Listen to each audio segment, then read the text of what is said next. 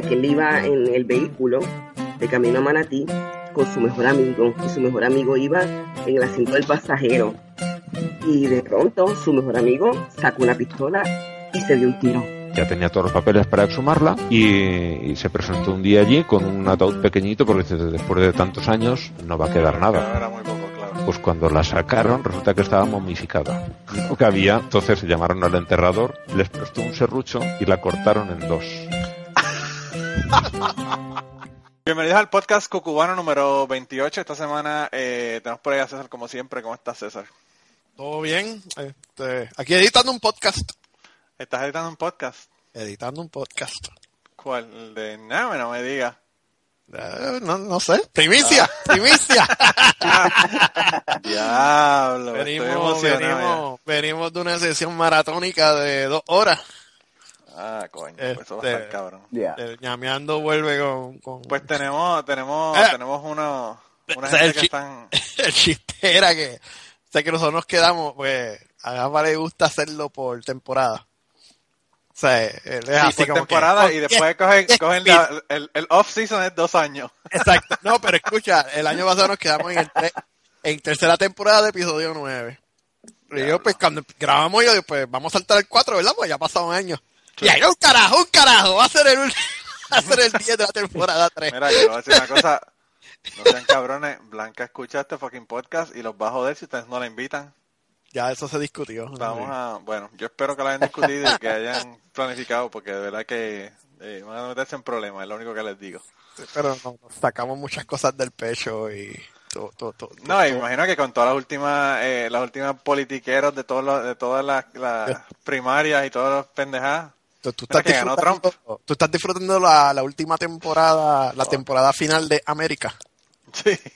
América, cabrón. Last Season. Man, está cabrón, de Wonderful que- Last Season.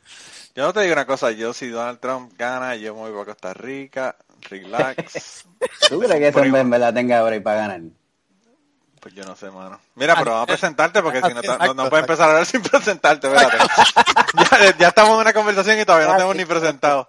Mira, esta semana, esta semana tenemos un pana mío de Puerto Rico. Eh, ¿Tú quieres que diga tu nombre completo o, o no quieres, quieres ir en anonimato? No, no, Dependiendo pues, de las historias que vayas a no, contar, ¿verdad? No, no, olvídate de eso. ¿Qué Bueno, decir? que- Olvídate de eso. Tírame al medio o no me tires Ah, al sí. medio. Yo creo que todo lo que nosotros Ah. vamos a hablar ya, ya venció eh, el tiempo, ¿verdad? Para, para meternos en problemas. Yo creo que ya no lo voy a meter preso ni nada por eso. Ya los prescribieron. No, y que, y que, y que incluye a Interpol porque es entre, entre países, es un revolú, cabrón, ya tú sabes. Mira, eh, no, pero esta semana tenemos con, con nosotros a un pana mío de Puerto Rico, Martín Oscamaita. Martín ahora es doctor, pero antes tenía otra vida. Eh, Así. y yo conocía la vida anterior de la de ahora, ¿no? Era un hombre de, un hombre de casado, con hijos, ¿verdad? Una cosa así, de, un hombre decente, ¿verdad? Pero... Eh, Pero a Martín, a Martín yo lo conocí porque yo, como mucha gente, sobre todo los que escuchan Autorizar, saben, yo estaba en un grupo esotérico y Martín también estaba en el grupo esotérico y tenemos un cojón de historias y yo dije, coño, si yo necesito hablar de todas estas historias, a quien tengo que invitar es a Martín, definitivamente, porque Martín es el que, el que me puede vaquear todas las historias.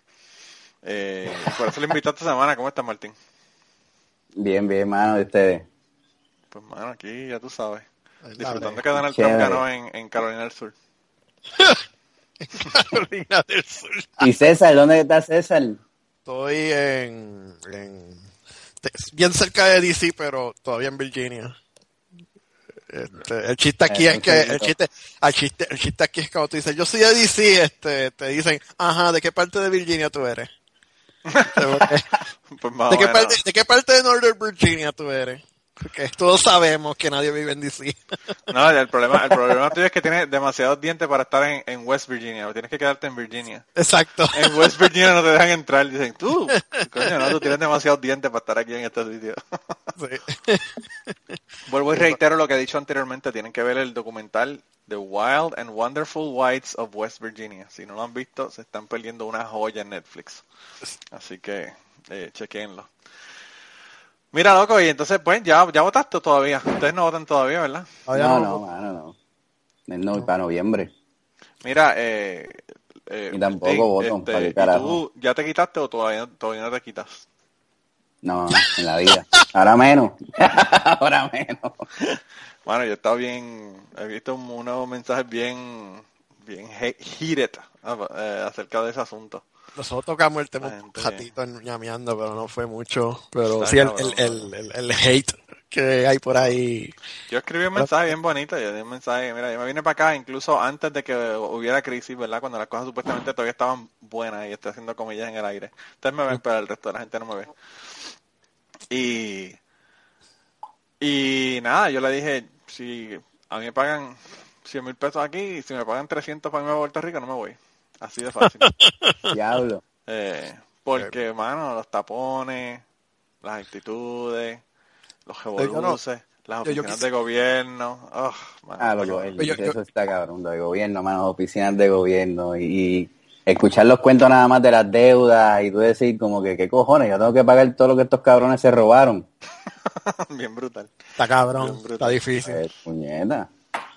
está brutal. Ya, ¿y tú qué, qué vas a hacer? ¿Te quedas o te vas? Yo ahora mismo estoy queda, quedado aquí. ahora mismo estoy quedado Ah, aquí. Bueno, no, porque Este- tú, tú me habías comentado que te estabas, estabas pensando mudarte para acá y toda la cosa. Digo, para acá no, Sí. ¿verdad? Para Kansas, pero... Sí, sí, está entre Kansas, Texas, pero es más mi esposa que está en el proceso ese maldito y diabólico de marchar en residencia en medicina. Sí. Y entonces es increíble porque aquí en Puerto Rico pues se burlan de ella y la discriminan porque de que estudiamos en la República Dominicana. Entonces te llaman allá de, de Kansas, la llamaron de Kansas y de Texas y la tratan con, ¿sabes? Con un respeto bien chévere, nada, profesional. Pues claro. Profesional. Así Y aquí es como que le y sabe española, sabe inglés, o sea, que, que está cabrón. Eso, eso como Puerto Rico, ingenieros con la válida. Sí. Yo en estado, yo en Puerto Rico, si yo digo soy ingeniero, me, me meten en la cara. Porque yo no pasaba la válida de lo que, y que no existe. O sea, porque yo estaba, ya estudié ingeniería en computadora y yo decía, pero ¿dónde está la válida de ingeniería en computadora? No, pero coge la de eléctrica. Sí, como es Carajo. igualito, como es lo mismo. entonces, entonces pero, pero IBM y todas las compañías grandes, ¿no? Está el título es engineer, engineer, engineer. No Pero mira, yo te voy a ser bien sincero. Cuando, cuando Martín, eh, no este Martín que tenemos con nosotros hoy, Martín Negrón, eh, se fue a tirar para alcalde de Utuado, él, eh, una de las cosas que le sacaron es que él supuestamente no estaba licenciado en Puerto Rico en ingeniería. Eh, Eso, eso fue un en contra en la campaña. Eso fue en contra. Y la pendeja no es esa, la pendeja es que Martín pasó la reválida y tenía la licencia. Pero, pues, ¿para qué tú vas a seguir sacando licencia en Puerto Rico si no estás trabajando en Puerto Rico? Ah, ah, lo estaban acusando de que no la renovó. Claro, que no tenía licencia. Claro, pero lo, lo dicen de cierta forma que parece que es que nunca la pasó. No, Ajá, de la ajá, manera que lo ajá. estaban diciendo, lo que sonaba era, este tipo nunca se graduó. Básicamente era, era lo que estaban implicando, ¿verdad? Los cabrones. El tipo tiene un doctorado, pero el tipo no se graduó de Mayagüez. Mira qué cojones. Ya, diablo, Eh, está cabrón. Y pues ya tú sabes cómo es la cosa, mano. En Puerto Rico lo tratan como mierda por esa pendeja, pero pues. eh, y y como, como dice Martín, mano, está cabrón. El profesionalismo eh, que tienen acá está cabrón. Eh, en mi Y es un negocio, brother. Es increíble cómo hacen negocio de todo. En una reválida está bien, tú puedes entender una reválida, pero que la reválida cueste mil dólares. Y no es una, después tienes que coger otro examen, después son tres. Entonces el, el dos te lo dividen en dos, el tres te lo dividen en dos, y cada una es casi mil dólares. Cuando tú vienes a ver es como que diablo, pero ¿y qué filtro es este, mano? Sí, mano. Está cabrón. Está cabrón. Yo tengo un amigo que estudió en, en México y eso fue otro, otro ordeal de él también, de, de ese asunto. Eh, y está cabrón porque, mano, o sea, mira, en Puerto Rico, cuando yo, eso, para hacerte un cuento, para empezar con los cuentos, ya. Cuando yo estaba en Puerto Rico dando clases de buceo, a los cabrones legisladores se le, en- se le emperró de que ellos tienen que licenciar a los instructores de buceo. Tienen que darle una licencia del Estado a los instructores de, de- de buceo. Es que, es que de dónde van a salir los chavos, papá. Claro, y entonces, pues nosotros todos nos encabronamos, llamamos a PADI, que es la, la agencia que nos certifica como instructores de buceo, que tenemos que tener una licencia, un seguro y 20 mil cosas, ¿verdad? Al día con ellos para poder dar clases de buceo. Y PADI mandó cinco abogados de California. y ahí se acabó la pendeja. Llegamos a la, a la vista aquella y PADI se limpiaron el culo con los legisladores. Porque los legisladores ni siquiera sabían que los, que los instructores de buceo tienen que tener un seguro para poder este, operar, ¿verdad? Obviamente, mano, tú estás llevando estudiantes a meterlos dentro del agua, debajo del agua por primera vez en su vida. Tú no vas a irte ahí con las nalgas al- abiertas para que te pasen por la piedra. Eh, y entonces, pues ellos lo que querían era, obviamente, pagar, que tuvieras que pagar una licencia anual de, de, para poder ser instructor de uso en la isla. Y si no es por los abogados de PADI, los abogados de SSI y los abogados de, de NAUI, nos hubiésemos jodido y hubiésemos, estuviesen pagando en Puerto Rico la licencia a los, instructores de buceo. Y eso no se ha visto en ninguna parte del mundo, que es la otra. Eh, Lo que ellos le decían era, mira, nosotros, nosotros PADI es una organ- una organización internacional que tiene instructores de buceo en todo el mundo y en ningún sitio tienen una cosa como esta. Y los boricuas, eh, enseguida se le ocurrió esa idea. Tú sabes. ¿Cómo? Más papitas que el Papa, eso no pasa. No.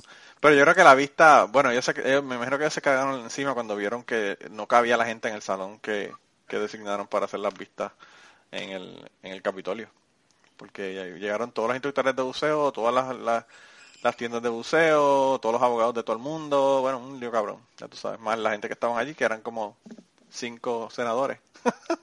o sea que no llegan todos, llegan cinco nada más. Sí, no, está cabrón. Como cobran. sabes, le cayó, le cayó la macacó encima. Pero bueno, pues, ya tú sabes, así que se, así que se bate el cobre. Ahí, este, con la pendeja esa de yo no me quito, el, el Mario Muñoz, un muchacho que es amigo mío de, de, él, él es de Puerto Rico, pero él es, eh, tiene un PhD y es profesor y está dando clases en, en San Diego. Ahora él estaba en, en la costa este, pero ahora se mudó para San Diego. Y, y él eh, escribió un mensaje, ¿verdad?, sobre, sobre lo que fue, de todos los que he visto, el más que me ha gustado, sobre la cuestión esta de yo no me quito, ¿verdad?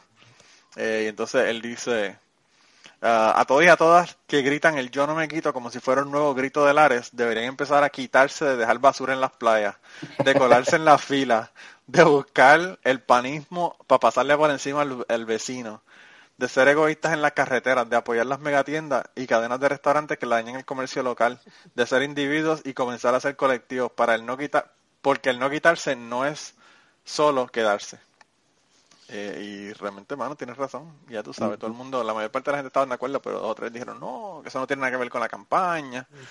Sabes que ahora están echando para atrás. Oye, Mar- oye, oye, Martín, en, Puerto Rico, eh, ah, con eso de yo no me quito, ¿en realidad hay hostilidad con el que se va o es simple, no, no hay... No, mano, es como todo. Imagino que habrá par de gente que, que sí, pero, eh, ¿sabes? o sea, que en general no es, no es así. Yo, yo creo que no. ¿Qué Sí, carajo? no, es que no sabía, como yo no estoy por allá, pues no sé cómo es la... la Sí, cosa. no, no, no, no. A Aquí en que- verdad es como todo, nadie le importa, honestamente a nadie le importa, eso será par de gente que, que lo postee y qué sé yo, pero cuando tú vienes a ver y tú llegas a la casa, a lo mejor casi nadie habla con el vecino, y Sí, si el- cojones le tiene, si tiene trabajo, o hace tiempo está desempleado, si ha comido o no ha comido, o sea, eso será quizá por, por la, por el medio. Sí, ¿verdad? yo creo que sí, yo leí un, una, el, el, el, el, el molusco, o sea, madre, puso, un, puso, puso, puso un Te mensaje. tener que sacar de cucubano para estar no, pero puso un molusco, mensaje, ¿sabes? puso un mensaje, pero tengo que decirlo porque este es alguien que todo el mundo escucha. No, no, y, y, y, No, y el y- Senado y- hay un y era el que estaba todo el mundo citando. Era el que y estaba todo el mundo citando en la pendeja. Ah, sí, pues, Sí. no, pero él puso, él puso un mensaje diciendo, mano, si te fuiste de Puerto Rico, por lo menos no critiques. Pero e- ese, ese, ese, por lo menos. Sí. Y como que, ah, está bien, ya Sí, que fui sí. un cabrón y me fui, pues. Está cabrón. ¿Qué Ay, cojones? Está cabrón. Ah, No, a mí, a mí me gusta mucho el mensaje que escribió Macetaminofen, porque Macetaminofen tú puedes decir lo que tú quieras de él, hay mucha gente que lo odia, pero Ah. Macetaminofen da en el clavo en muchas ocasiones y él dice que irte, mano, no es tan fácil como la gente se cree. No, Ah, carajo. Eh, estar haciendo te falta la familia, el apoyo de la familia, el estar por acá solo, con otro idioma, con otra idio- idiosincrasia, otra cultura, eh, tampoco es fácil, tú sabes. Eh, entonces, pues, tú sabes, hay que ver ese, ese aspecto también. Eh, No, y yo- que lo, lo increíble es que, ok, se, se, se quejan de eso, pero yo, yo no he visto a nadie reclamando como que, mira, mejor que chequen quién carajo se robó los odios chavos y busquen dónde están los chavos y si fueron banqueros, si fueron inversores que pegaron a coger a la gente de pendeja, pues que paguen. ¿Sabes? Que lo hagan responsable por todo eso. El problema es que meten a todos los, a todos los políticos presos, que son los que realmente hicieron todos los dios y jodieron al país. Y entonces, pues ya tú sabes, ¿qué van a sacar con eso? Nada, porque el dinero no va a regresar. Eh, Tacho, deberían, sí, mano, como que, que, eh, usted, todo el mundo tiene un, un supervisor y se supone que ese supervisor es accountable también. ¿sabes? Mira, el, el papá de Andreida, que está fuera ya, salió de la cárcel, cinco añitos por corrupción y ya está fuera. ah, es, sí, Con, un ya. trabajo de consultor. Eh, Ah, sí, le están lloviendo las ofertas ahora y Sí, no hay sabes. quien diga que no tiene una cuenta por ahí con un par de pesos guardados. Eso en la cuando ese hombre lo cogieron por corrupción y lo metieron preso, lo primero que debe haber dicho la demanda de, de- de- que le pusieron, ¿verdad? Por, por todo lo que hizo, es no puedes trabajar con el gobierno ni de asesor, ni en el gobierno, ni te puedes tirar para puestos electivos, nada que tenga que ver con el fucking gobierno, nada. Eh, y lo primero que hace cuando sale de la, de la cárcel es, tú sabes, un trabajo de consultor con el gobierno, está cabrón. Sí, y, hacer- y hacerle un estimado, te robaste tanto, te beneficiaste, hicimos un estimado que más o menos tú le debes esto al erario público. Así que vamos a hacerte un plan de pago, ¿qué tú crees? Sí. Y- Lo coño, ponemos, porque en el, lo ponemos en el MMA, porque él dice que él pelea, de- detrás de una línea de policía, él pelea hasta cuando insultó a la gente allá en, en el, en el Paseo Caribe. Ah, sí, Está verdad. cabrón, loco. Mira, loco, pues yo eh, quería entrar en cuentos, ¿verdad? Eh, nosotros, eh, César, lo que pasa con, con los grupos esotéricos, ¿verdad? Yo no, sé que tú no estás en estado en ninguno. Yo no tengo puta idea de lo que ustedes están hablando. Pero Pues- estado en grupos religiosos o cosas así, o, o retiros de fines de semana.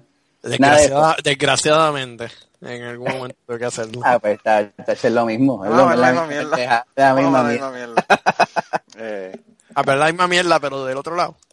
Sí, sí, sí, sí, con sí, sí, sí, distintos. más o menos la misma cosa.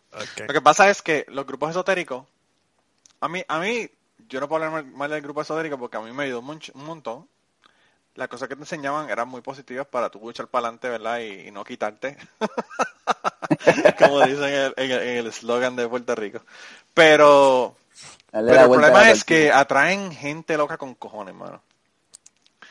Entonces, pues nosotros conocimos un chorro de gente loca. Había un señor, había un don. Ah, yo no voy a mencionar el nombre, no, no voy a mencionar ningún nombre hoy. Pero él, él estaba loco y él lo sabía que estaba loco, ¿verdad? Entonces tú le preguntabas, ¿cómo tú estás? Y él, te decía, pues a veces en la rueda de arriba, a veces en la parte de arriba de la rueda, a veces en la parte de abajo. ¿Verdad? Pero que el tipo salía con cuatro cosas, ¿verdad? Y te hacía unos cuentos y unas cabronadas. Él nos contó que la primera vez, él era, él tenía, el diagnóstico supuestamente era bipolaridad, pero yo creo que él tenía algo de esquizofrenia. Sí, sí, tenía que tener esquizofrenia. Eh, y entonces, eh, pues él nos contó que en, una ocasión, cuando él le dio la pendeja de la, de la esquizofrenia fue, aparentemente él empezó a beber muchísimo. Eh, cuando estaba en, en escuela en escuela superior y principios de universidad, y ahí fue que él, por el alcohol aparentemente empezó a tener toda esa pendeja.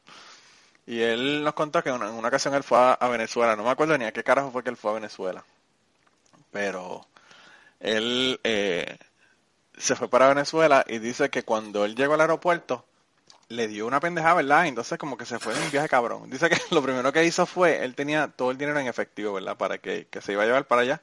Eso fue hace décadas, o sea que estamos hablando de que no ATH, no tarjetas de crédito, nada, ¿verdad? O sea, el dinero tú en, yo llevas en efectivo y él lleva el dinero en efectivo y él se fue para Venezuela, en, en un viaje que iba para Venezuela.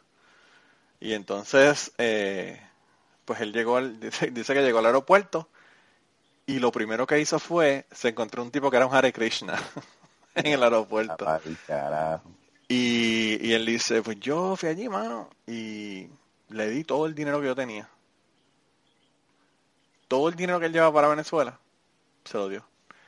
Y el tipo le dio todos los libros que tenía, porque imagínate, por los cientos de pesos que tenía para llevarse, pues el tipo le entregó todos los libros. Y él arrancó para Venezuela sin un peso, cabrón. Tenía 7.50 en el bolsillo, me dijo. Y entonces, él arranca para Venezuela. Cuando él llegó a Venezuela, no tenía echado para el taxi. Para llegar al hotel. Él no sabía dónde era el hotel, no sabía cómo iba a llegar al hotel, no sabía cómo iba a caminar. El tipo está en Caracas. Y entonces él dice que él, em- él empezó a caminar por la calle, caminar por la calle, pero como sin mundo, sin saber dónde él estaba, como uno de estos viajes locos que le daban a él. Y entonces, eh, pues él siguió caminando y dice que, que dijo, bueno, para el carajo, yo cojo este taxi, aunque no tenga el dinero. Cogió el taxi y lo llevaron al hotel que se suponía que él se estuviera quedando. Cuando llegó, eran más de 7.50 y el taxista se encabrona porque el tipo no le está pagando la cantidad de dinero que había, pero él no tenía dinero. Pues el tipo se encabrona, llama a la policía y lo arrestan, loco. Anda, va carajo. Y lo arrestaron en Venezuela y lo metieron para adentro. Y el tipo le decía que él no tenía dinero, que sí, que sí, yo qué, que sí, ya, que sí. Le preguntaban que como él estaba allí, todo, ¿sabe? Todos los detalles y el tipo no sabía un carajo. Supuestamente lo ficharon y al otro día lo dejaron salir. Cuando lo dejaron salir, él no sabe dónde está. no tiene chavo para coger otro taxi porque no tiene nada. Y él dice que él siguió caminando hasta que llegó a la playa. Cuando él llegó a la playa, él siguió caminando por la playa sin tener nada que hacer y esa noche eh, él dice que él durmió en la playa, se acostó en la playa, en la arena, y se echó arena encima y se cubrió completo hasta, hasta el cuello y durmió en la playa en Venezuela, en Caracas. No me acuerdo en qué playa fue que él me dijo que durmió, pero fue que durmió allí. Y entonces, eh, pues a la, a la mañana del otro día, vuelven y lo encuentran y dicen, ¿qué carajo es este tipo aquí? Tú sabes. Lo arrestan de nuevo, lo llevan a la comisaría de policía. Cuando lo llevan a la comisaría de policía dicen, pero este es el tipo que nosotros arrestamos ayer, tú sabes. y no saben qué carajo era. Y dicen que en ese momento, pues ahí se dieron cuenta que el tipo tenía un problema, ¿verdad? De, de, de lo que tenía, ¿verdad? Esquizofrenia, bipolaridad, lo que fuera. Y lo arrestaron eh, y, se, y, y, lo que hicieron fue llamaron a la mamá. Él le dio el teléfono a su mamá en Puerto Rico.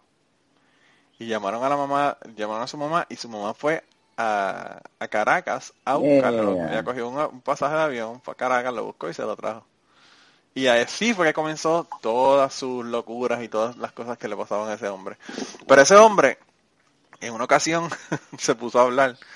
Eh, nosotros estábamos en una reunión, imagínate esto, César, una reunión de gente de esoterismo, de cosas elevadas, bien chévere.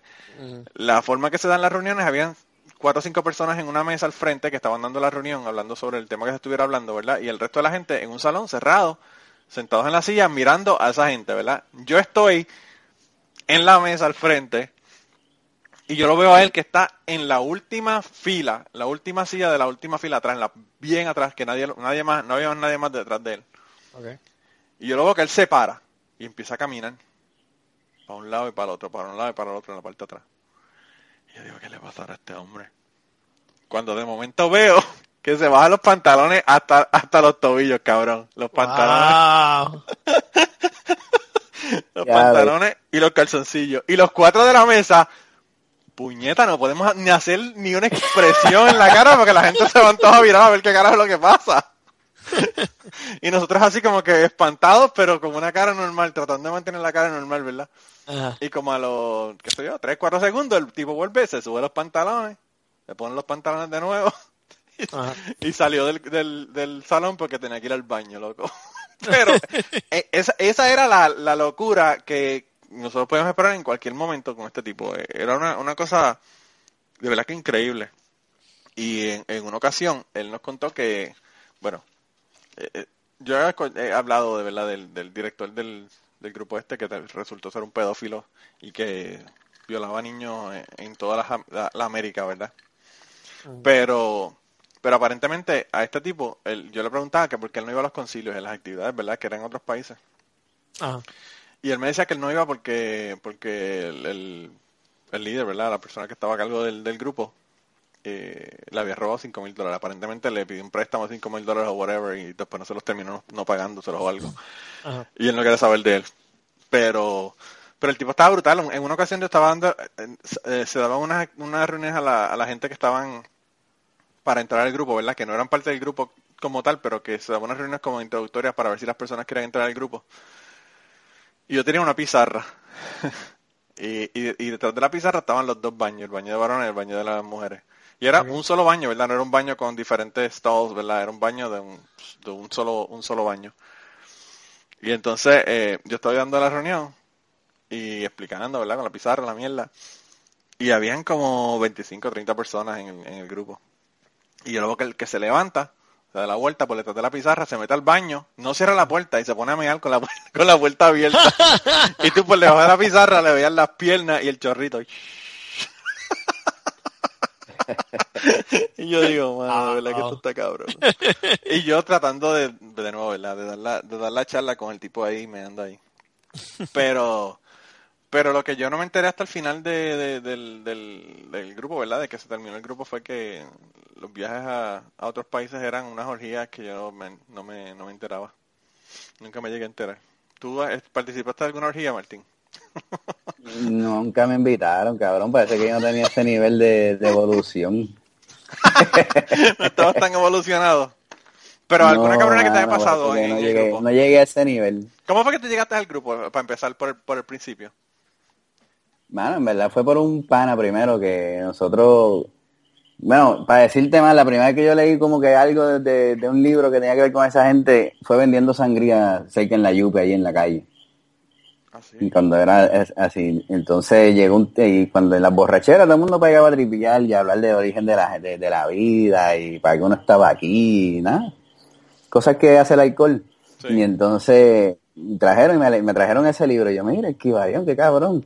Entonces, este, me junto con un pana y pegamos también a leer. Ah, mira, qué cool. Entonces el pana fue el que me dijo, mira, este, un día yo lo llamo como que para salir y me dice, no, es que voy para otro lugar.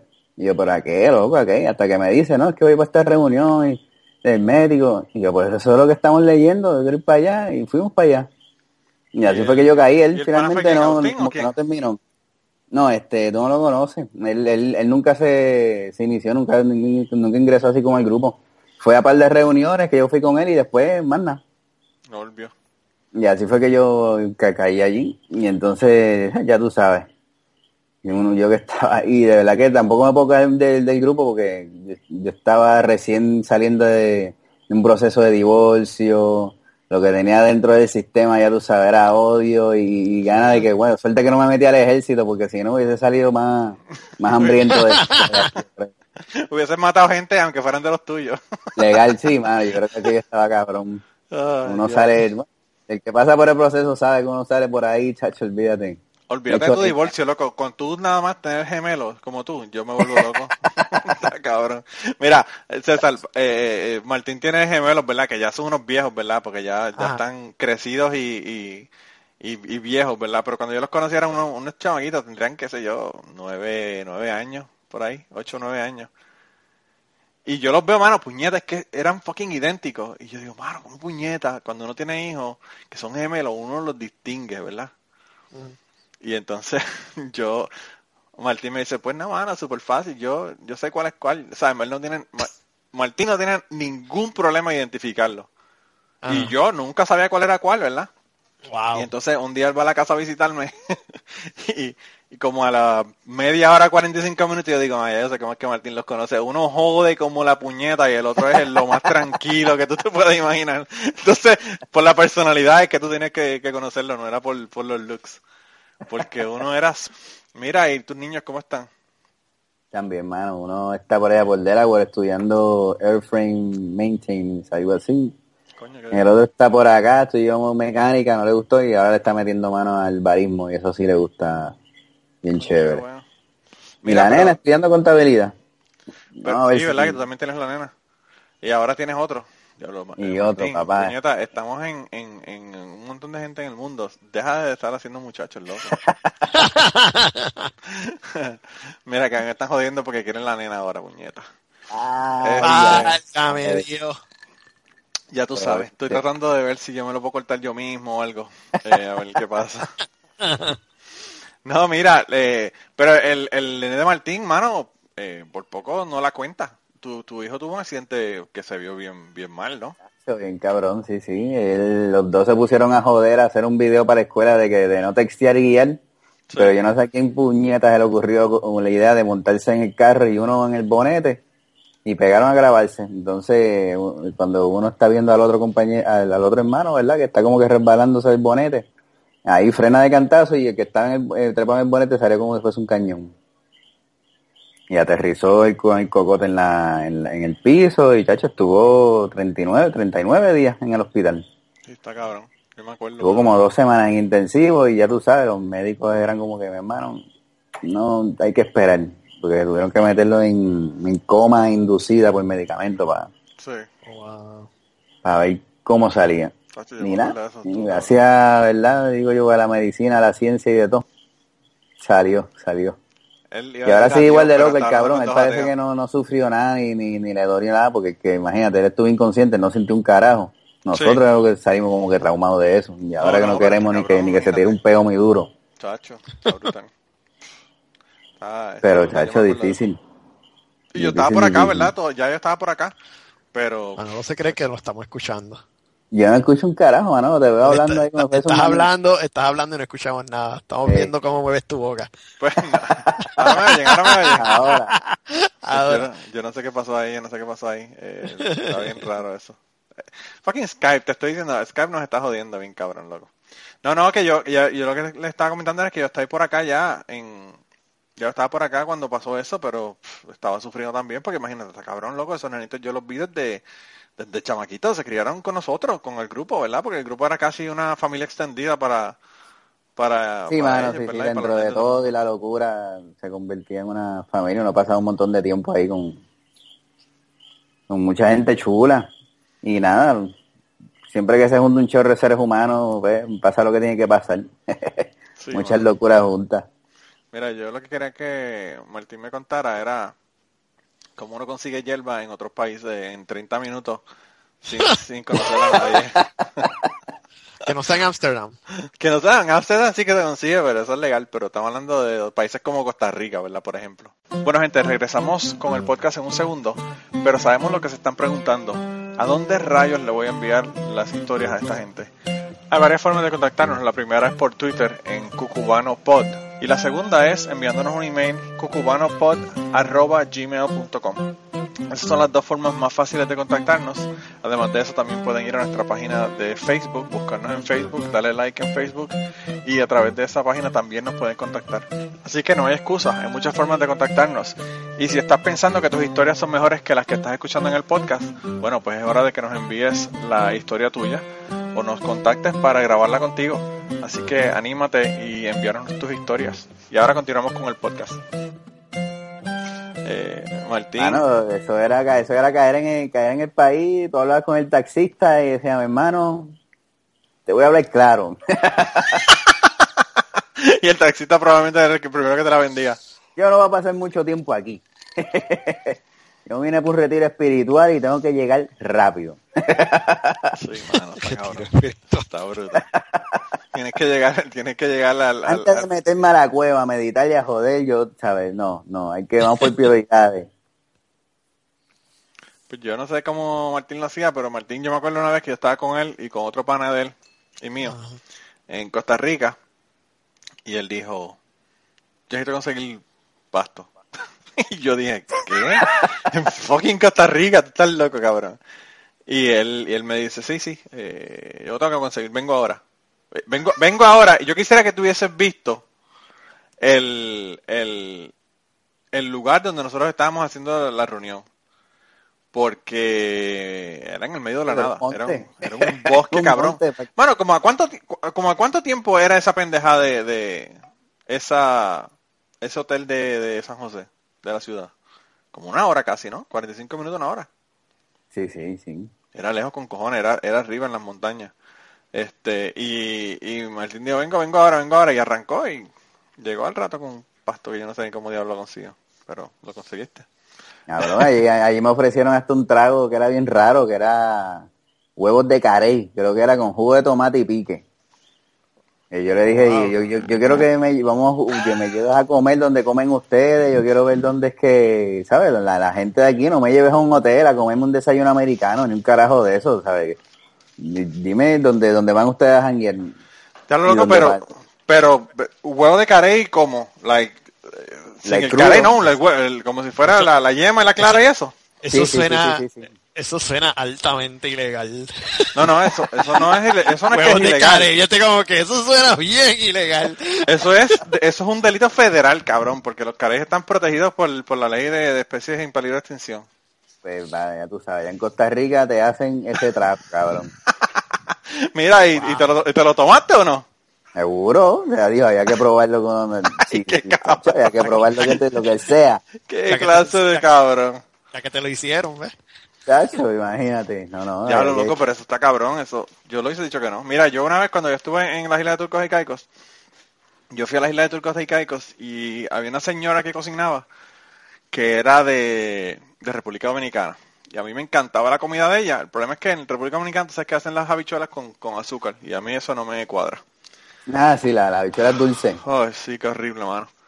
Y eso era lo único que no me gustaba de la cocina de ella. Pero ella co- cocinaba cabrón. Entonces, el hijo, que también había nacido y se había criado en República Dominicana, estaba allí, ¿verdad? Y vivía en, la, en, en South Caicos, era donde yo, yo estaba. Que es una isla que tenía como, qué sé yo, como, la población eran como 800 personas. Y habían como 1200 burros. Había más burros que gente en la isla. Y entonces, eh, pues este chamaco me dice, loco, que yo, este, tú eres súper cool. Parece que él no, hacía tiempo que no veía a alguien que hablaba español. Y, y me dice, yo quiero hacerte un regalo, loco, yo quiero hacerte un regalo. Y yo le digo, pues, está bien. Eh, me dice, vente, vente, para darte el regalo. Y yo digo, hey, yo este con este cabrón, para casa de este cabrón, yo no sé quién carajo es el tipo. Pero, eh, dado que conocía a la mamá, ¿verdad? Que la mamá era la que cocinaba para nosotros y trabajaba para la universidad. Yo me imagino, este cabrón no se va a poner con locuras, ¿verdad? Y fui a la casa del loco. Y cuando yo llego a la casa él, me dice, mira, esto es lo que yo te quiero regalar. Y me saca una concha de carey que tenía que tener como dos pies de, de, de, de diámetro. Wow. Y yo digo, yo no puedo llevarme eso, loco. Me dice, ¿por qué no? ¿Por qué no? Y yo le digo, porque eso es ilegal, cabrón. eso está chévere, tú tenerlo en tu cuarto. Él lo tenía, él lo tenía en su casa, en el cuarto, colgado en la pared. Y yo, eso está chévere tú tenerlo en tu cuarto, pero yo no puedo, yo no puedo poner eso ahí porque eso, hecho, ¿cómo tú crees que yo voy a poder volar con, con una concha de carey, verdad? Y entonces él me dice, ah, chico, qué lástima que yo te la quería regalar. Me dice, pero, pero esto no es nada, mano, este yo me lo encontré en la playa, el carey estaba muerto, yo no lo maté. y, yo le dije, y yo le dije, a la gente, a los, a los agentes federales le importa tres carajos si mataste el carey o no mataste el carey. El carajo es que tienen la concha de carey. Y lo mismo me pasó en, en cuando estuve en Kenia. Un cabrón me quería vender una, una, era una, como una escultura. Lo único que te puedo, que te puedo describir es algo así como un muñeco de vudú, pero como de, qué sé yo, un pie de alto más o menos. Y la cabeza la habían hecho con un cráneo de, de gorila, cabrón. Oh, wow. Y entonces, pues lo que hicieron fue que cogieron el cráneo de gorila y le pusieron, le pegaron pelo, le pegaron pendejas con, con la cachipa esta de coco. Le pegaron Ajá. pelo y le hicieron la... Y yo digo, mano, está cabrón. Pero con un fucking cráneo de gorila. Eh, y yo, pues, ese no me dijo que lo había encontrado muerto tampoco. Me imagino que se lo mataron para eso. Pero, pero cosas así bien locas, mano, que no se encuentra. Está bien cabrón. Eh, está bien, bien loca las cosas que pasan. Pero mira, en ese, en ese, en el concilio que nosotros tuvimos en República Dominicana, eh, para que te, para que te enteres, César, nosotros a Martín, Martín, el otro Martín, ¿verdad? El, el, el político, que nunca hace nada malo. Eh, yo le dije a Martín, vámonos, vámonos tres días antes para la República Dominicana.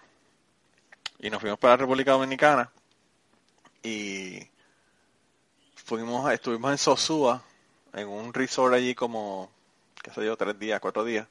Y después cogimos una- un autobús para irnos para, para Santiago de los Caballeros, que era donde era el, el concilio.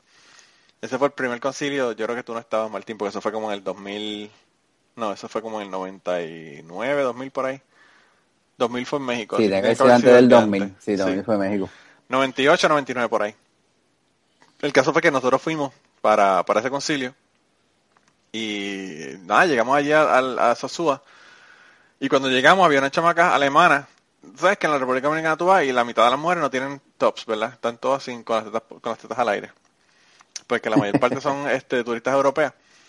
Eh, y nosotros llegamos allí y Martín quedó en shock porque eso él nunca lo había visto. Ya había estado en República Dominicana, pero él no. Y él nunca lo había visto y estaba como que en shock. Y entonces, pues habían dos muchachas que eran alemanas que siempre estaban sin top, caminando por allí, por la piscina y toda la pendeja. Y entonces ya el día que nos íbamos a regresar, yo le digo a uno de los muchachos que eran los, de los que hacen las actividades en la piscina, los que hacen los aeróbicos y toda la otra pendeja, eh, le digo, loco, qué buenas están esas chamacas alemanas. Y me dice, ¿quieres que te la presente? Vente. Y yo le digo, pero si yo no hablo alemán. No, no, pero vente, vente, yo te la presento. Y el tipo nos agarra a Martín y a mí y nos lleva allá donde la chamaca.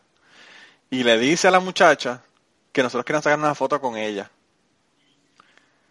Y nosotros fuimos y ella se sacó una foto conmigo y después fue y se sacó una foto con Martín. Para un político, una foto de, un- de él con una tipa topless, él, una de las Eh. peores cosas que tú, puedes, que tú puedes hacer en el mundo. Para, para aquella época, Martín no era político todavía, lo que era un chamaquito, ¿verdad? Ni se le había ocurrido, pero, eh, pues yo lo he amenazado con esa foto toda su vida, todavía la tengo. Y entonces... y, ahora, y eh, ahora haces un podcast y lo vas a publicar con esa historia. Sí. Pero, pero realmente, lo que sí tengo que aclarar, lo que sí tengo que aclarar, César, es que él no hizo nada con la muchacha, lo que hicimos fue allí y el tipo prácticamente nos obligó a sacarnos la foto con la chamaca, porque yo no sé ni lo que le estaba diciendo, o sea, el tipo estaba hablando alemán con ella, yo no sé qué carajo Ah, están hablando, yo no entendía lo que le estaba diciendo. Y entonces me dijo, dame la cámara, y, y nos sacó la foto, ¿verdad? Entonces yo lo que hice fue, se la di a un pana de nosotros, ¿te acuerdas de Helio, eh, Martín? Sí, fotógrafo. mano, sí, sí.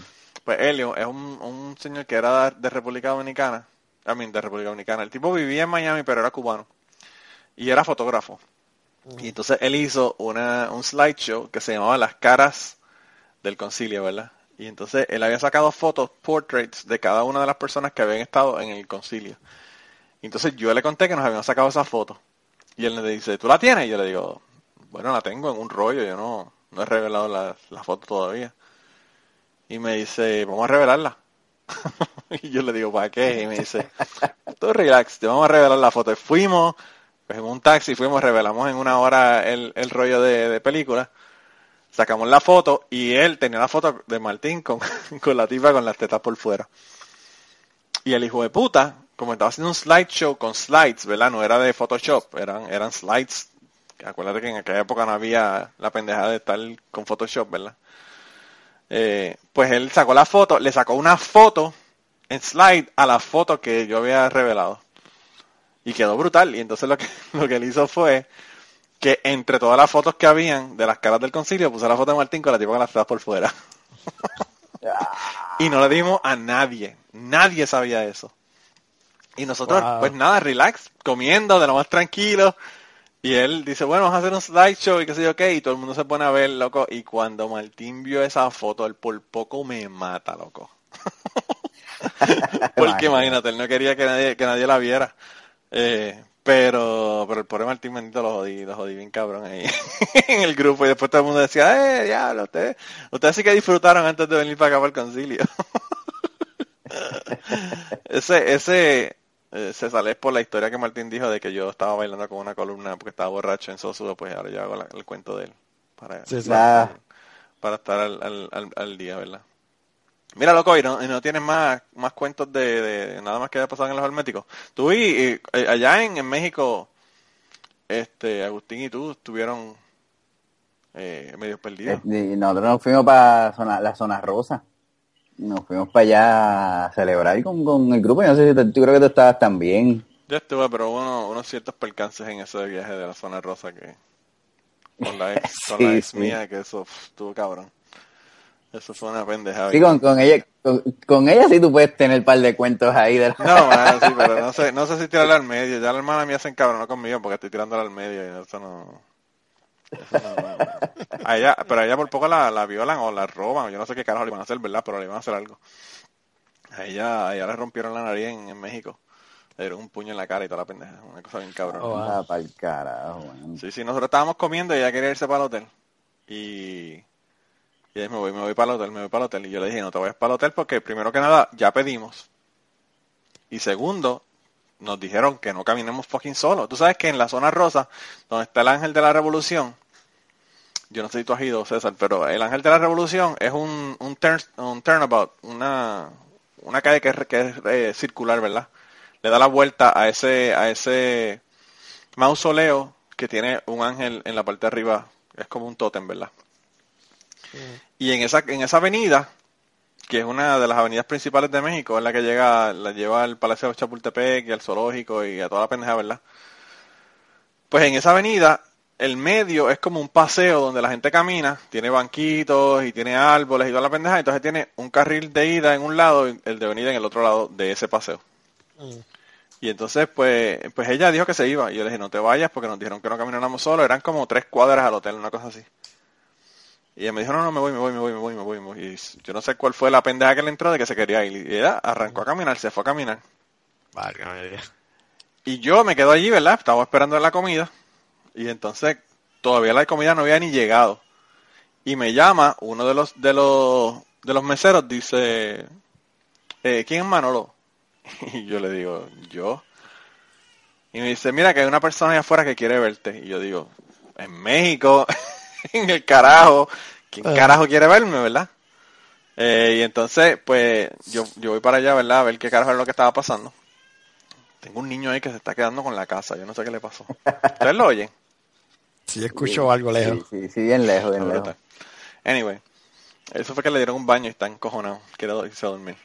Eh, pues yo lo que hice fue que salí afuera, ¿verdad? Para ver quién carajo era. Y cuando yo llego allí, ¿verdad? Era mi novia en- de, aqu- de aquel momento. No éramos novios, ni siquiera estábamos saliendo. Estábamos, éramos todavía amigos. Eh, fue mi novia después de eso. Y entonces, eh, yo la veo que tiene una, una toallita de estas toallitas de mano de hotel, de estas blancas, toallitas pequeñitas de mano blanca. Ah, Y yo la miro y eh, la toalla era roja, no era blanca. Y cuando yo miro, no era que la toalla era roja, era que era sangre, cabrón. La toalla estaba Manda completamente empapada en sangre. Y entonces le digo, ¿qué carajo te pasó? Y entonces me, me enseña que estaba botando sangre por la nariz. Lo que pasó aparentemente fue, ella decidió irse a caminar, se, se fue a caminar en la zona rosa y se da cuenta de que hay una persona que la está siguiendo wow. un tipo que la está siguiendo. Y ella empieza a caminar más rápido, pero pues el tipo sigue, sigue detrás de ella hasta que ella llega a una parada justo en la avenida esa que te digo que pasa por el frente del Ángel de la Revolución. Y entonces, cuando ella llega allí, está en la, en la parada de, de autobús y le dice a, la- a una muchacha que está allí, random, que ella no conoce, le dice, mira, me vienen siguiendo. La chica le dice, pues vente, montate conmigo en, la, en, en el autobús y, y te vas conmigo. Y entonces ella, yo no sé por qué carajo, aparentemente pensó, no sé para dónde voy, ¿verdad? En el autobús, que era mierda, porque era cuestión de montarte en un, en una, en una parada y en la próxima parada te bajas, que, Salirte. que es una sí. cuadra, ¿verdad? Pero bueno, pues ella no quiso subirse con la muchacha, la muchacha se monta en el autobús y ella sigue. Entonces ella trató de cruzar la calle y pasar por ese parquecito, ¿verdad? Que estaba en el, entre, entre los dos carriles para llegar al hotel. Primero que, llega, que el tipo la agarrara, pues obviamente no llegó. El tipo la agarra en ese parque, ¿verdad? Que está totalmente desolado. El- estamos hablando de como las 11 de la noche, 12 de la noche, una cosa así. El tipo la, la agarra, la agarra por un brazo, empieza a forcejear con ella. Yo no, ella nu- nunca supo si el tipo quería violarla o si el tipo quería robarle o qué diablo era lo que quería. El caso es que empiezan a forcejear ella y él. Se cae ella al piso, el tipo le cae encima a ella. Y cuando le, tiene, la tiene agarrada en el piso, ese que ella, ese que le- se le entró el diablo, ella no sabe de dónde sacó la fuerza, ¿verdad? Pero aparentemente eh, logró sacar, sacar el, el tipo y virarlo, ¿verdad? Y que ella quedara sobre el tipo. Ese que cuando ella quedó sobre el tipo, con las dos manos le agarró el cuello. Y cuando ya el tipo estaba a punto de perder la conciencia, Ahí fue que agarró y se fue. ahí fue que ella dijo, puñeta, yo voy a matar a este cabrón en México. y entonces ahí ella dice que ahí lo soltó. Cuando lo soltó, el tipo saca un puño, le da un puño en la nariz, la empuja, se la quita de encima y, em- y empezó a correr y se fue corriendo. Entonces ahí ella da- Wow. se da la vuelta y regresa al regresa al restaurante y en el restaurante fue que el, el tipo este que era el mesero que estaba afuera, como que el tipo que estaba sentando a la gente, le dio la toalla esa para que se para que, ¿verdad? Por la sangre que tenía. Wow. Y después de eso, pues, chévere. después de eso la tuve que llevar yo al hotel y ella me dijo que se iba y fue y compró un pasaje al otro día por la mañana y se fue de México. Ella no, ella no, ella no estuvo todo el concilio. Ya, no sabía que era esa pendeja, mano. Ella se fue a mitad de concilio, bien cabrón. Bien cabrón. Eso estuvo bien, hijo de puta. Pero, mano, o sea, está cabrón, pero pues a uno le dicen no camine solo por la zona rosa en Sí, México, sí, pues sí. puñeta, no camine solo por la No zona de rosa en México. Ah, exacto. Eh, eh, estamos culpando a la víctima, pero coño, uno tiene que tener un poquito de, de, de- de cuidado, ¿verdad? Cuando uno está en un lugar, sobre todo en un lugar que uno no conoce, ¿verdad? Yo soy como en DC, si, si voy a... Ya me han leído la cartilla donde no ir, así que... Ah, ya, me lo busqué. Sí, sí. No, no, y, en Puerto Rico era así antes, pero ya en Puerto Rico, en todos lados, tú, tú no sabes dónde puedes Ah, estar y te maten. Los otros días yo regresaba con mi esposa para el lavar de Broti y siempre lo que yo escuchaba eran cuentas, cuentos, noticias, noticias. Hasta que los otros días me pasó, veo un tapón de como que se formó de momento de frente, tú lo ves, patrullas llegando, pam, pam. Y después que pasa, que pasamos, por donde está todos mirando, nosotros fuimos de los que también pasamos lento mirando. Y cuando vemos el carro, el decorado por el lado un montón de rotos de tiro. Y Yeah. nosotros como que, ay, no. Anda, la está cabrón. Exacto, Ah. ellos, ellos no se quitaron, mira, y cogieron ahí a presos, cabrón. Diablo Martín, pero yo creía que tú, yo creía que tú tenías historias locas eh, de, de- del grupo de los herméticos, mano. Mano, lo más, lo más loco han sido, qué sé yo, que uno conocía ahí. A mí en Puerto Rico yo no levantaba ni el polvo, mi hermano, no se me pegaba ni un catarro. Y cuando iba a esos concilios, no sé qué carajo pasaba. Tenía una jodida suerte del diablo, brother. Yo no sé si era el queso atrasado que había, que eso eh, emanaba una energía de, atracción, dije a la gran puta. Pero, tacho, ca- caí aquí otra vez, igualito. La energía de las pirámides allá en, en, en, en Teotihuacán que te dio. Ya. No sé si es que todo el mundo iba en el viaje este de paz y amor y alegría y chulería y Está cabrón. a, a lo mejor eso ahí, ahí era que se informaba la orgía esa que tú dices, Manolo. Yo nunca estuve en ninguna orgía, tampoco me enteré, ¿verdad? Digo, también yo tenía novia. también yo tenía novia que eso no ayudaba, pero pero yo no me enteré. Yo, yo te voy a ser bien sincero. Lo que, lo que me ocurrió a mí fue que yo, cuando yo me divorcié, yo llené los papeles y hice todo el proceso de divorcio en agosto, ¿verdad? Y en noviembre hicieron un concilio en República Dominicana. Eh, a mí me llegaron los documentos de vuelta del, del, del abogado, del juez, ¿verdad? De que, de que se había llenado la determinación de que el divorcio había, se había hecho y toda la pendeja el mes anterior, en octubre. Pues yo llevaba un mes de divorciado en República Dominicana con todo ese montón de gente loca, ¿verdad? Y entonces, eh, pues eh, de noche, después que se acaban las actividades y todo lo demás, la gente se iban para la discoteca. Y habían discotecas en, en los, tú sabes que en República Dominicana hay discotecas en todos los resorts. Ajá. Pero yo no sé por qué carajo la gente se iba para una discoteca que no era del resort de nosotros. Nosotros estábamos en Bávaro, ¿verdad? En, en, en Punta Cana, en República Dominicana. Sí, sí, yo Y la gente se iba para otro resort, no era para el, del, para el que nosotros nos estábamos quedando. Y nosotros fuimos, ¿verdad? Y, y cuando regresamos, pues regresamos al resort de nosotros. Cuando yo llego, habían unas cuantas personas en el resort, en el, en, en el, en el resort eh, de nosotros, había en la discoteca, había unas cuantas personas. Y yo dije, ah, vamos para la playa. Nos fuimos para la playa a meternos en la playa.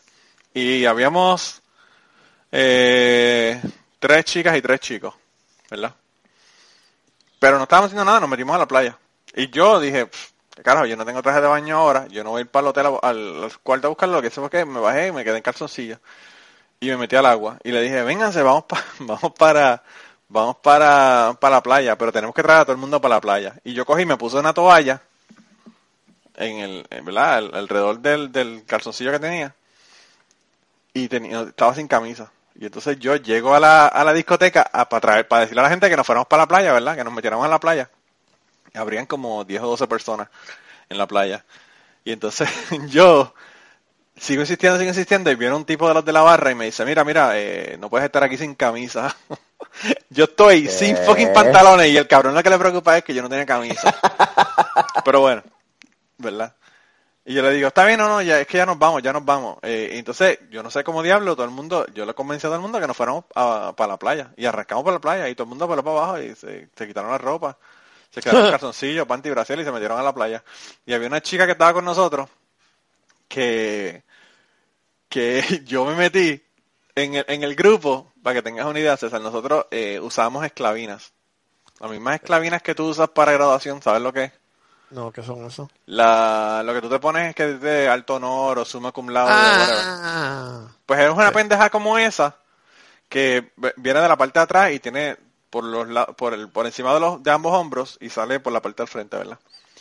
Pero nosotros tenemos esas esclavinas y eran habían diferentes grados en el en el grupo y cada cada una tenía un color diferente para el grado, ¿verdad? Y entonces uno de las personas que supuestamente eran los maestros, ¿verdad? Las personas que estaban que llevaban más tiempo en el grupo y toda la pendeja, eh, estaba con esta chica que fue una de las primeras tres que estaban con nosotros en la playa y e- ella se quitó los pantalones y él se puso los pantalones de ella como si fuera una esclavina. y la chica tenía un gistro cabrón y entonces la chica decía, me tiene que dar los pantalones porque él se queda jodiendo con la esclavina, con la, esclav- su- con la supuesta esclavina de él, ¿verdad? Pero en un carajo, ella, ella estaba con un gistro y no quería salir del agua porque no quería enseñarle las nalgas a la gente, ¿verdad?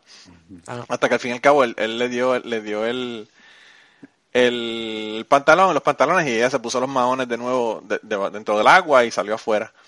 Pero ahí, en ese momento, fue que yo me di cuenta, estaba todo el mundo en grajeo y agarrándose. Y yo dije, ah, así es que es, que, así es que es esta pendejada. Y yo, no- yo llevo 13 años en el grupo y ahora es que me vengo a enterarle que Es que esta es la mierda que hacen aquí estos cabrones. Todo lo que me había sabes. perdido. Sí, mano, de verdad que perdí. Ah, ya veo, ya veo de qué se tratan estos grupos. Sí, mano, era, era un profundas cabrón. y elevadas. Sí, sí, sí. Sí, sí, sí. Nosotros tenemos un pana que lo que hacía era irse para Perú cada tres o cuatro meses a meterse a ayahuasca. Claro. Nadie está en Puerto Rico, mano, y llegaron un par yo, yo, yo participé en un par de cuestiones de esa ayahuasca, mano. Ah, sí. ¿Y le cagaste encima? Eh, cagué más que un pata amarrado, bro, eso que yo estaba es eso? Pero para, para hierba. los que no estamos iniciados, ¿qué es eso? Chacho, es una mezcla de ellos, ellos dicen, sabrá Dios en verdad qué es lo que es, pero ellos dicen de que es este, distintas plantas, que obviamente alucinógenas, y entonces hacen una mezcla de esas, de esas plantas y tú te das un shot de eso y, chacho, pegas a vomitar y a cagar, yo no sé si es por la intoxicación o qué, pero ellos le llaman que, que estás liberándote, ya tú sabes. De, de, de, de todo, hasta, hasta del bautismo cristiano tú lo botas por ahí de alguna manera, chacho. Wow. La pendeja es que, la pendeja es que eso está pegado ahora. Joe Rogan y un montón de gente que hacen podcast han estado haciendo ayahuasca y pendeja porque eh, supuestamente te llena con la, te, te une con tu conciencia. Bicherías de esas de nueva era, ¿verdad? Pero, pero la pendeja es que esto lo hacen en Perú, se van a Perú a la medio, al medio de la jungla y allá es que lo hacen. Y yo tenía un pana que, que lo hacía cada, qué sé yo, tres meses, cinco meses se iba. Y hacía la pendeja. Y yo le decía, loco, a ti lo que te gusta es estar, estar volado para el carajo. Esa pendeja de la espiritualidad, esas son bicherías tuyas. La experiencia se oye más interesante que, la, que las mías. Lo mío fue eso, eran retiros católicos, que, que si no te, que si no hacían llorar a los chamaquitos, el, el, el ¿cómo se dice? No sé si tú has visto el final de los, Sí, sí, todo, todo- el mundo es abrazándose, todo el mundo se ama. Sí, que los Este- testimonios ahí en la misa, y si tú no lloraste, no hubo retiro. Bien cabrón. Hay que ponerte, hay que ponerte a llorar. Ay, quiero pedirle perdón a papi, mami. Sí. Yo siempre he pensado Eh, que tú eres eh. un cabrón, papi, mami, tú, puñeta, así.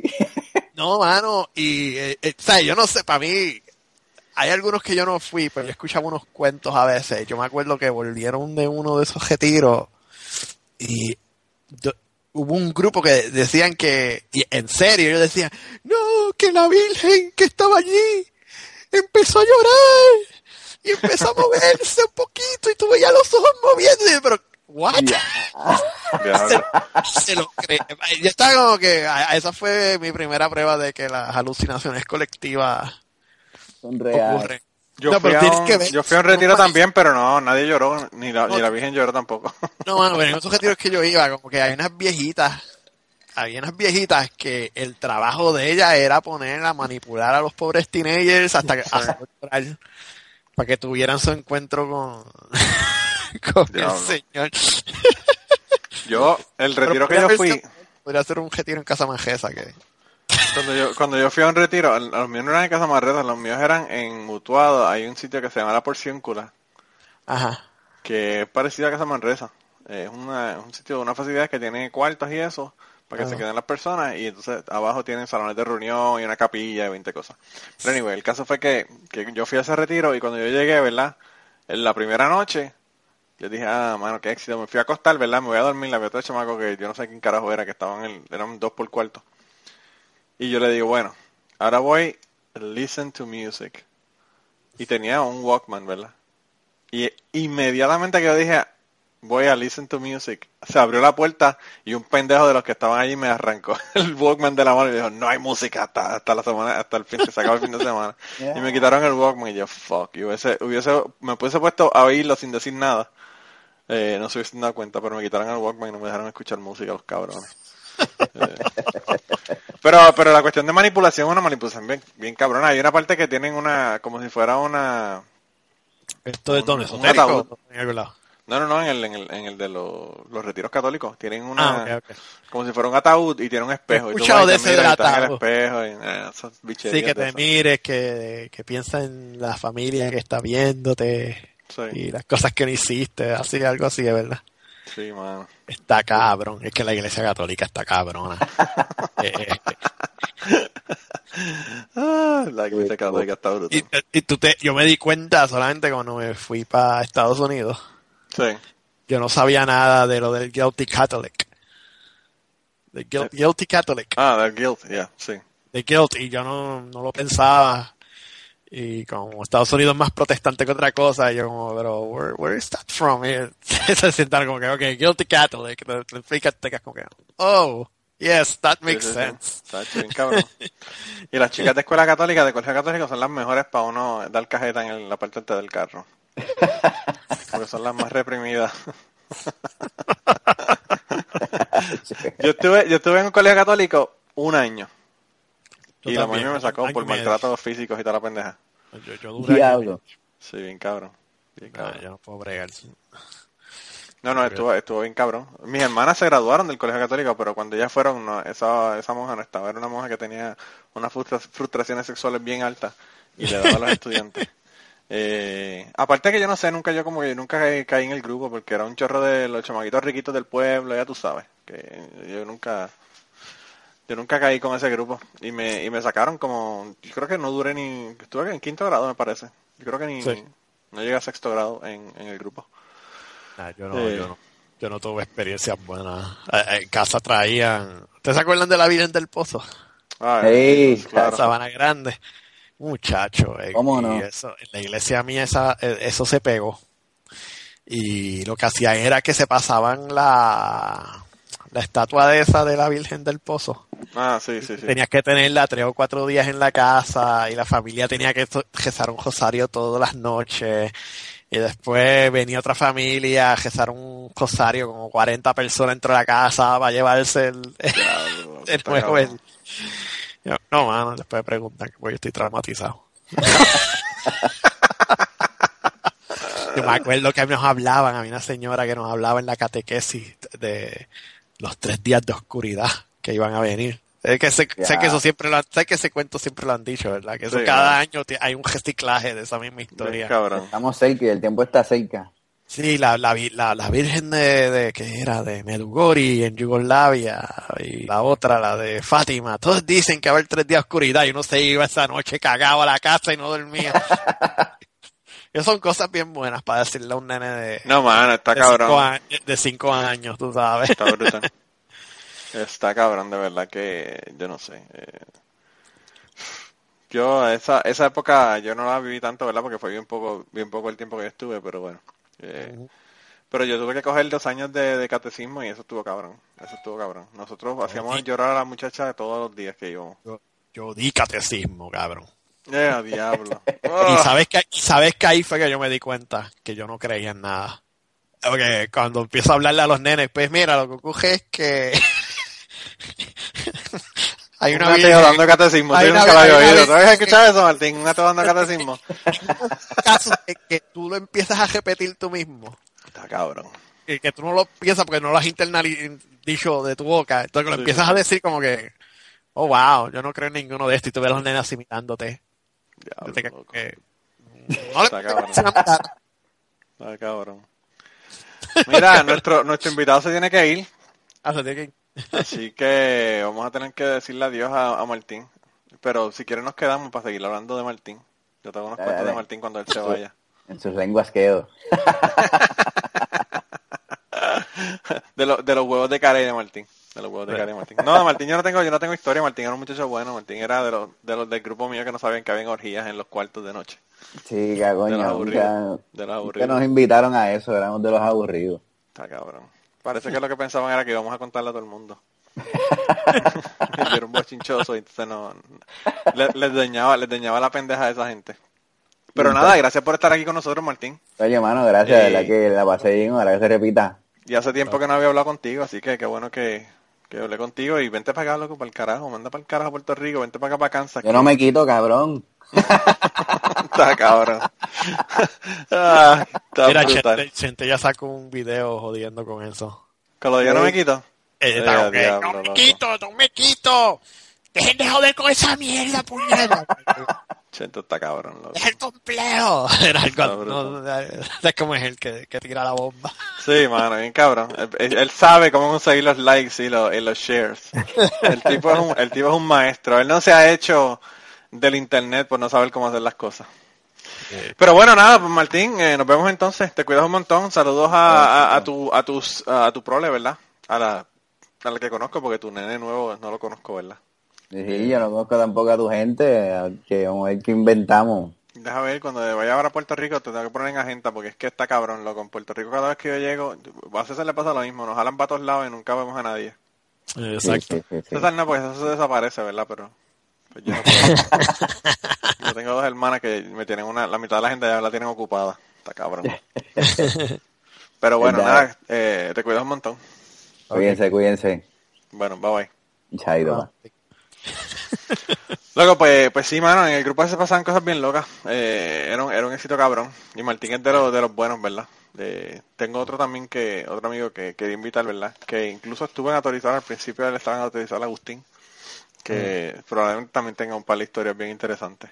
Eh, Agustín, en la, nosotros hacíamos eh, concilios que eran internacionales, ¿verdad?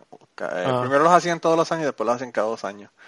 Y además de eso hacíamos talleres y pendejas que los hacíamos de fin de semana y nos íbamos para, qué sé yo, para el- o nos íbamos para el Yunque, o nos íbamos para Cabo Rojo, nos íbamos para algún lado y hacíamos la- las actividades allá, ¿verdad? Una vez estaban ellos, este, todo el mundo, él dice que le escuchaba a la gente diciendo, ¿dónde, dónde está este tipo? ¿Dónde está él? ¿Dónde está él? Y preguntando, preguntando, y él, él estaba en la, en la caseta con la novia, ya tú sabes Ah, sí. dando cajeta y todo el mundo buscando la verdad de qué carajo que era que él estaba.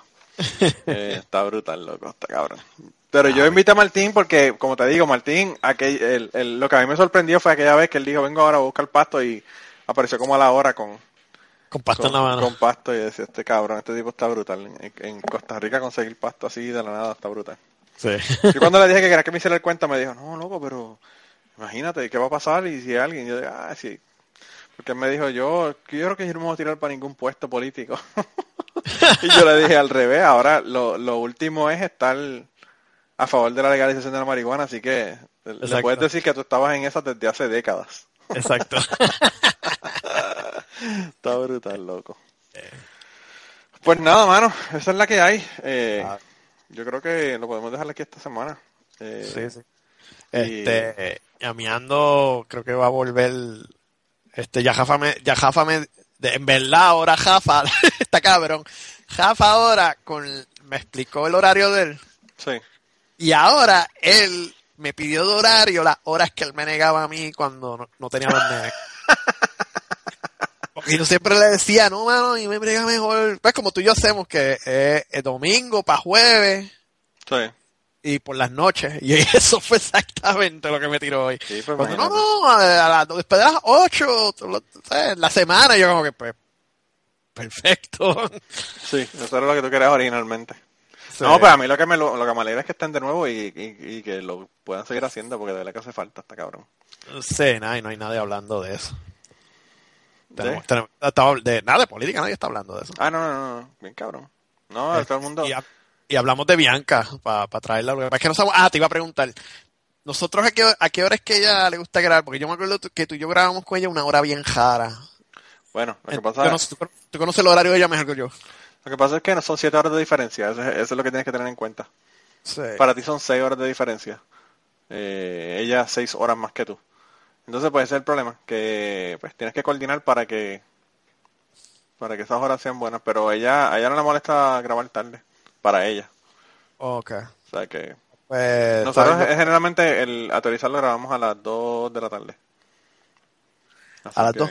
Sí, pero ella, ella, la vez que grabó con nosotros lo grabó mucho más tarde. Eran casi las 11 de la noche, una cosa así para ella. No sé, tienes que hablar con ella, ver, coordinar para ver cuándo te toca. Y yo no sé por qué tú sigues diciéndole Bianca, pero bueno, Blanca, Blanca o Bianca. es Blanca. Blanca. Blanca. Yo no sé. Yo, yo Yo no sé, digo- tú toda la vida le has dicho Bianca. Yo no sé por qué. Será manía. Sí, Nunca he conocido una Blanca. Estás así como que más... He conocido Biancas, no Blancas. Ah, bueno, pues ya. Conocer. Blanca. Cultivo una blanca rosa en julio como en enero. Este, pero nada, eh, pues sí, sí, coordinamos. Y, y hay una persona, bueno, hay una persona, para decirle verdad a nuestros oyentes, hay una persona que hemos estado hablando de esa persona desde hace un cojón de tiempo sobre historias de Mayagüez, ¿verdad? De la de Colegio de Mayagüez. Y bueno, ¿qué te puedo decir? Eh, cada vez que tratamos de coordinar, ahí pasa alguna pendeja y no podemos grabar, pero lo tenemos en agenda, así que vendrá por ahí. Eh, y, y yo no sé qué va a pasar con la gente de, de- del doctor Vargas Vidot, que me dijeron, ah, te llamo la semana que viene y no me han llamado. Voy a tener que seguir jodiéndolos para... Son gente, importante. Sí, son gente que están ocupados, ¿verdad? No son como nosotros. Bueno, él tiene, él tiene sus propios issues, así que no, no Sí, podemos, cabrón. No, cada rato lo ven en televisión, en Eh, no, videos no. y pendejas. no vamos a, a, a juzgarlo. A joderle la vida, sí. Eh, No él, tiene, vamos- tiene- él tiene problemitas más grandes que los de nosotros, yo creo. Sí, yo creo que, chacho, imagínate, ¿verdad? Con esos cabrones políticos en Puerto Rico está cabrón. Y bregar con esa mafia. Está Y cabrón. con, la, y con la Comisión Estatal de Elecciones, que eso sí que es una mafia cabrona en Puerto Sí. Rico, está cabrón. Pero nada, pues nada, mano, este, lo dejamos aquí entonces. Y nos vemos la semana que viene. Bueno, hablamos. Bye. Bye. Y antes de terminar el podcast, queríamos recordarles que el logo del podcast nos lo hizo Raúl Arnaiz. Muchas gracias a Raúl por el logo. Sus trabajos los consigues en homedecomic.com. Y la canción del podcast está cantada por Maida Belén. Eh, la guitarra la toca Rafi Lin. El 4 lo toca Kike Domenech. A Maida Belén la consigues en Maida underscore Belén en Twitter. A Rafi Lin lo consigues en Rafi Lin Music, Rafi con doble F. Y a Kike Domenech lo consigues en Kike Domenech, con Q las dos. Gracias por permitirnos usar la canción para el podcast y nos vemos la semana que viene.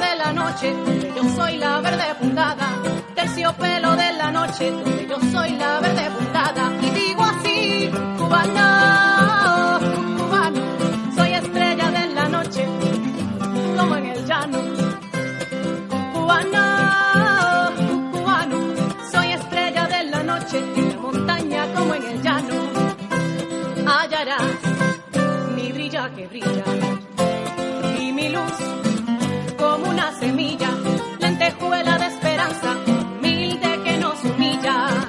Y notarás que rompo la noche. Donde voy, soy luz que te asombra.